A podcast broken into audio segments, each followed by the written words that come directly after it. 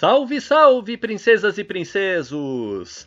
Iniciando o seu podcast Rogérios Humanos de hoje, ao som de É Tudo Pra Ontem, de Emicida, com participação especial do mestre Gilberto Gil.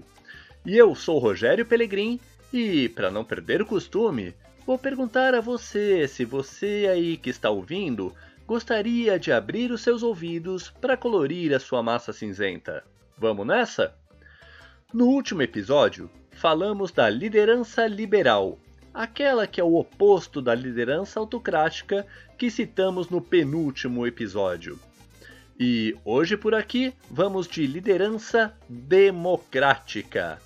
Antes, um passo atrás para eu gastar o meu grego. Democracia vem de demos, povo, e kratia, que é igual a poder. Então, etimologicamente falando, democracia nada mais é do que o poder que emana do povo. Vivemos numa democracia? Em suma, sim. Somos nós, cidadãos, que escolhemos os nossos representantes.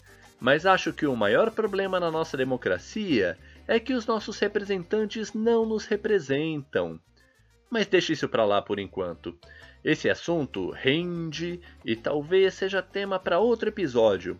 Ou ainda, nem sequer tem espaço aqui no seu podcast Rogérios Humanos, que visa sempre ser apartidário na medida do possível. Então vamos ao que interessa logo. Liderança democrática é quando o líder pede a participação do povo no comando, na tomada de decisões. Ah, Pelegrim, assim é fácil ser líder, até eu. O cara ganha para deixar os outros tomar as decisões por ele? Calma, criatura, não é bem assim não. Primeiro, que é preciso dominar muito bem os fluxogramas de trabalho antes de assumir uma postura democrática na posição de liderança.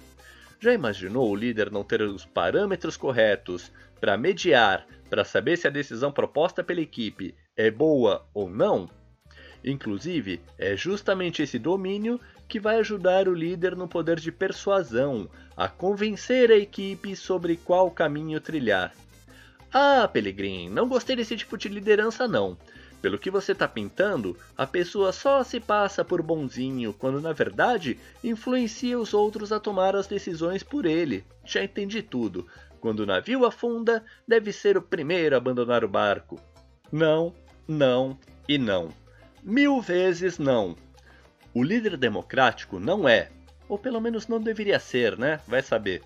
O primeiro a abandonar o barco. Ao contrário, ele usa o poder de persuasão para convencer a equipe sobre o melhor caminho a seguir? Sim. Mas, em contrapartida, ele é todo ouvidos para quem tem uma argumentação melhor que ele. Caso alguém consiga convencê-lo de que o melhor caminho a seguir é o da esquerda e não o da direita, ele reunirá toda a equipe para que todos remem na mesma direção naquele barquinho, entendeu? Não adianta apenas todos estarem no mesmo barco, tem que fazer com que todos remem na mesma direção. E é isso que o líder democrático muitas vezes consegue. Ele faz a equipe ter a sensação de pertencimento, ele faz a equipe entender que todos estão juntos em torno de um mesmo ideal. Mas Pelegrim, pela última vez eu juro, se o líder democrático deixa as decisões na mão da equipe, qual a diferença dele para o líder liberal do episódio anterior? Parece um tipo de liderança parecido, né? Mas vamos à diferença vital. O líder democrático é mais presente, está sempre conversando com a equipe, sempre tomando as decisões junto, embora as decisões estejam centradas nele. Enquanto o líder liberal dá total autonomia para os seus subordinados tomarem as decisões. Às vezes, nem presente ele está. As decisões não são necessariamente conversadas. Deu para entender a diferença? Pense na seguinte situação: Você está em turismo nas dunas de Natal, lá no Rio Grande do Norte, e resolve fazer um passeio de bug. Você faz dois passeios. No primeiro deles, o condutor apenas pergunta: Vocês querem com emoção ou sem emoção? Referindo-se ao grau de radicalidade do passeio. Esse seria o líder liberal. Já o segundo pergunta: Vocês querem com emoção ou sem emoção? Devo ressaltar que os pontos positivos do passeio com emoção são estes, aqueles e aquilo outro. Já os negativos são. Então, esse é o democrático. Se você é ligado em futebol como eu, deve saber que na década de 80, o time de futebol do Corinthians fez um movimento em plena ditadura militar. Tudo bem que já era na abertura, mas isso não reduz em absolutamente nada o mérito deles denominado Democracia Corintiana. Em que consistia esse movimento? Ideologia política à parte, sempre bom lembrar que algumas figuras daquele time, como Sócrates, Casagrande e Vladimir, eram figuras carimbadas não só nos álbuns de figurinha, mas também nos palanques do movimento Diretas Já, que exigia o retorno da democracia representativa, ou seja, o direito de escolhermos nas urnas os nossos representantes no poder executivo e também no legislativo. Mas e dentro do clube, como funcionava essa democracia? Talvez, se aquele time não ganhasse nada no período do movimento, hoje seria chamado erroneamente de anarquia corintiana. Porém, não foi isso que ocorreu. Foi o time mais vitorioso do futebol paulista na ocasião, Cabe lembrar, na época, o Campeonato Paulista tinha a importância de um brasileiro. E no cenário nacional, o futebol estava sendo dominado pelo Flamengo, de um dos maiores gênios que vi jogar, um tal de Zico.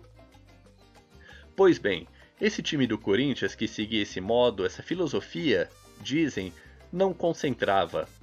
Sabe aquele negócio de deixar os jogadores confinados no hotel em véspera de um jogo importante? Isso não existia porque os jogadores assim decidiram. O esquema tático que o time utilizava nos jogos era sugerido pelo técnico, mas decidido pelos jogadores. Até a escalação do time era determinada por eles. Jogava aqueles que estavam em melhores condições, os melhores preparados.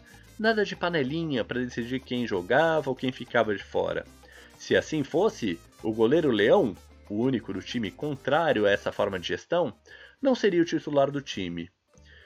E isso, como consequência, gerou uma maior responsabilidade aos jogadores.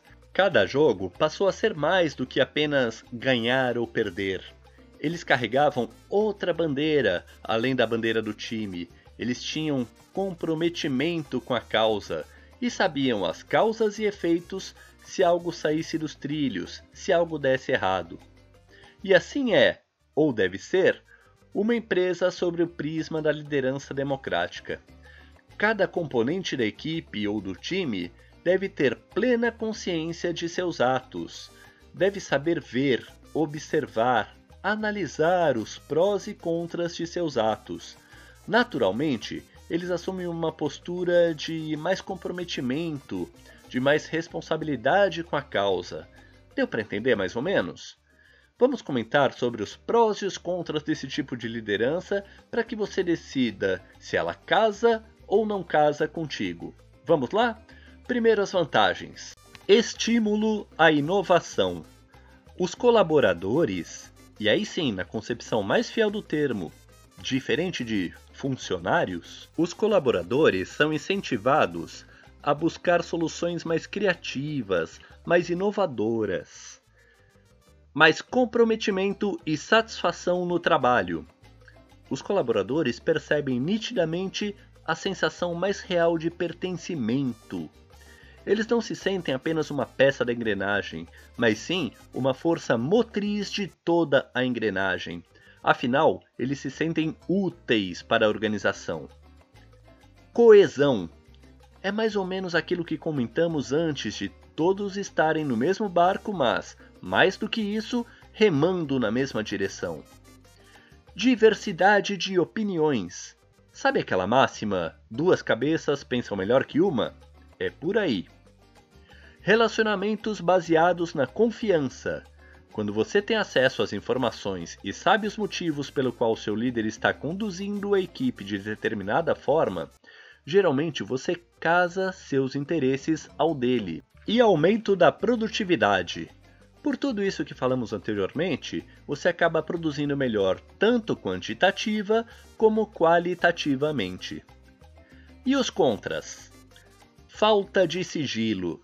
Aproveitando que falei há pouco, quando você precisa abrir as informações para que seus subordinados colaborem na tomada de decisão, algumas informações sigilosas e às vezes até traumáticas, como a necessidade de redução, de corte da equipe, têm que ser levadas em pauta.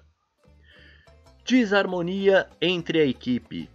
Se o líder não tiver aptidão para conduzir a equipe, para mediar conflitos, as diferentes opiniões podem descambar. Quem nunca ouviu uma discussão entre coxinhas e mortadelas, por exemplo? E atraso na tomada de decisões. Diferente do líder autocrático que recebe a bola, mata no peito e dispara, às vezes sem a direção correta, é verdade, o líder democrático precisa dominar a bola, levantar a cabeça, analisar a melhor jogada para armar o ataque de forma certeira, e isso pode demandar mais tempo. Então, se você não for adepto a esse modelo, lembre-se da música. Viver é partir, voltar e repartir. Então, até a próxima! Partir, dari departir.